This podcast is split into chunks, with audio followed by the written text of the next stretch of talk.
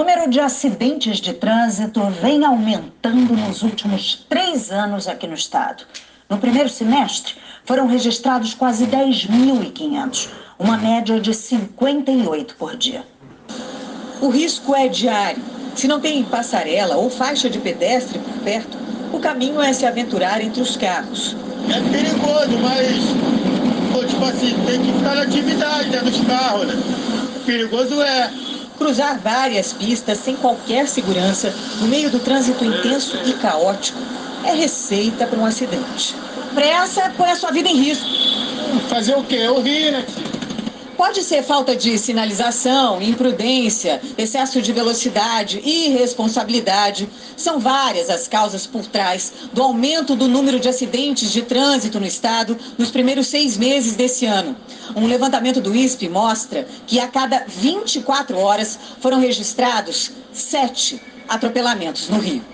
De janeiro a junho desse ano, o número de atropelamentos aumentou 6% em relação ao primeiro semestre do ano passado, foram 1.259. 10.931 pessoas foram vítimas de lesões corporais, aumento de 15%. Mortes no trânsito foram 966, 10% a mais que em 2022. Ao todo, foram registrados 10.479 acidentes no estado do Rio, 16% a mais que no mesmo período do ano passado. A maioria dos acidentes aconteceu no município do Rio e aos domingos. A Avenida Brasil concentrou a maior parte deles, seguida da Avenida das Américas, na Barra. Foi na Orla da Barra que o ator Kaique Brito acabou sendo atropelado no dia 2 de setembro. Ele atravessou a pista na frente de um carro de aplicativo. O motorista tentou desviar, mas não conseguiu. Essa é a Semana Nacional do Trânsito, quando o Detran intensifica as ações de educação reforça regras simples que podem evitar acidentes e salvar vidas. A gente pede ajuda das crianças para eles serem os multiplicadores da boa conduta no trânsito e puxar a orelhinha do pai, do responsável, para colocar o cinto, para respeitar o limite de velocidade, se for beber, não dirigir. Essa, essas, essas regras básicas, simples comportamentos, é que vai fazer toda a diferença no futuro para a mudança de, das, das estatísticas. No trânsito não tem um segundo. Um segundo pode mudar a vida de muita gente. De um segundo para o outro, a vida da Sara mudou. Há seis meses, uma van na contramão atingiu a moto em que ela estava.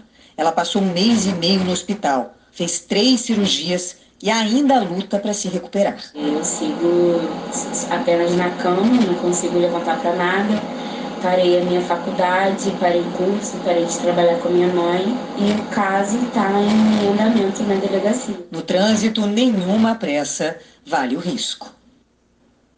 Prudência, né, gente, é fundamental. E olha, um frentista morreu e outro ficou ferido num tiroteio em Duque de Caxias. Uma equipe da Delegacia de Homicídios da Baixada esteve nessa tarde no posto de combustível que fica na Avenida Leonel de Moura Brizola, no bairro de Gramacho, o mais populoso de Duque de Caxias. Os agentes recolheram imagens das câmeras de segurança. Uma delas, do outro lado da rua, mostra a chegada do carro da Polícia Militar com o giroflex ligado. Com outra câmera, dá para ver que os PMs estacionaram para que um deles pudesse usar o banheiro. Minutos depois, bandidos num carro passaram atirando contra a viatura. O policial que aguardava nessa viatura correu para a loja de conveniência. O ataque que aconteceu por volta das 11h30 da noite teve consequências graves. Um frentista foi atingido por um tiro. André Couto morreu na hora. Ele tinha 47 anos. Um outro frentista também foi baleado. Marcelo Dantas levou um tiro na perna e já recebeu alta do hospital. Os dois policiais militares não se feriram. A PM suspeita que o ataque tenha sido uma represália à ocupação policial no complexo da Mangueirinha há quase um mês. Desde 23 de agosto, a Polícia Militar está na região onde montou bases de apoio. A decisão de ocupar o complexo da Mangueirinha foi tomada para tentar diminuir o número de roubos de veículos e cargas nesta região. Um casal foi preso em flagrante acusado de pedofilia. A polícia investiga se eles usavam a própria casa para gravar vídeos com menores. Luiz Cláudio de Oliveira Feitosa, vendedor, 63 anos, foi preso perto de casa em Curicica, na Zona Oeste. Com ele, a polícia apreendeu dois celulares e um computador com várias imagens de pornografia infantil. A polícia também prendeu a mulher de Luiz Cláudio, Maria Alessandra da Silva, de 41 anos. Com ela foram apreendidos vários HDs com centenas de imagens pornográficas infantis, inclusive com relações sexuais envolvendo crianças. Na casa onde Luiz Cláudio e Maria Alessandra viviam, também foram encontrados vários brinquedos, berços e casas de bonecas.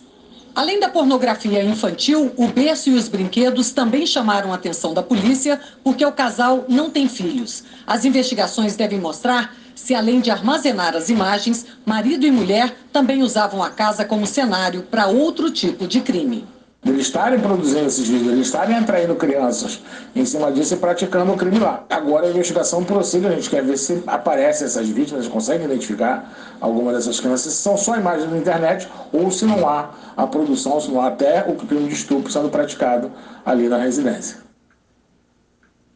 Luiz Cláudio Feitosa e Maria Alessandra da Silva confessaram à polícia que consumiam conteúdo de pornografia infantil. Essa semana nós revelamos que o governo do Rio gastou até agora 12 milhões de reais para construir uma ponte em Caxias, mas abandonou a obra por causa de um erro de cálculo. Documentos obtidos pelo RJ2 e pela Globo News indicam que a prefeitura de Caxias sabia que o projeto de engenharia apresentado ao governo do estado estava errado, ou seja, não tinha a quantidade de aço suficiente para a conclusão da obra. A ponte já custou 12 milhões de reais, mas não leva ninguém a lugar nenhum. O que foi anunciado como solução para melhorar o trânsito em Duque de Caxias, na Baixada Fluminense, virou um problema. A obra parou em setembro do ano passado, quando deveria ter sido inaugurada. Você conta para a estrutura no projeto com esse material íntegro. Se há uma degradação por corrosão muito avançada, ou você vai ter que fazer reparo e reforço, vai gastar dinheiro, ou eventualmente você pode até perder peças estruturais. A construção da Ponte do Pilar era uma parceria entre a Prefeitura de Duque de Caxias e a Secretaria Estadual de Infraestrutura e Cidades. O município fez o projeto básico de engenharia, com o detalhamento das quantidades e materiais necessários para concluir a obra. O Estado aprovou esse projeto, abriu a licitação e assinou o contrato de 23 milhões de reais com a Ômega Construtora, negócio fechado pelo secretário, Uruan Sintra. O que começou errado nem terminou. Isso porque a Prefeitura de Duque de Caxias calculou 325 toneladas de estrutura metálica de aço para a sustentação da ponte. Quatro meses depois do início das obras, a empresa contratada alertou que isso era só 38% do total necessário, ou seja, a ponte precisava de 848 toneladas de aço. Para seguir com a construção, o governo teria que assinar um aditivo de 15 milhões de reais, o que foi vetado pela Procuradoria-Geral do Estado. Resultado: contrato rescindido e obra paralisada. Mas essa história poderia ter sido diferente. Documentos obtidos pela Globo News indicam que a Prefeitura de Duque de Caxias sabia qual era a quantidade ideal de aço. O município já tinha projetado a mesma estrutura, mas não iniciou a construção. Repare a tabela que fez parte do edital de uma licitação em 2020. A previsão era de 848 toneladas de estrutura metálica, bem diferente das 325 toneladas inseridas pela mesma prefeitura um ano depois nessa planilha que orientou a licitação do governo do estado é um erro que pode ser considerado grosseiro. E o erro grosseiro na elaboração de um projeto básico, ele enseja a aplicação de sanções na esfera disciplinar e também, eventualmente, na esfera do Tribunal de Contas, no caso, o Tribunal de Contas do Estado, e, eventualmente, a partir de uma apuração que deve ser levada à frente, eventualmente uma sanção também na esfera da improbidade administrativa. Uma nova licitação ainda está sendo planejada por orientação da assessoria jurídica, uma sindicância foi aberta para apurar o caso. A Secretaria Estadual de Infraestrutura e Cidades informou que o processo está concluído, mas não forneceu os documentos nem apontou quem são os responsáveis pelas irregularidades. Mesmo que houvesse sigilo na sindicância, ao final, a sua decisão tem que ser naturalmente divulgada e publicizada. Se no processo sindicância se recomenda a aplicação de sanções ou se aplica determinadas sanções, isso também corroboraria a necessidade de investigação no âmbito do controle externo, seja no âmbito do Ministério Público, seja no âmbito do TCE do Rio de Janeiro.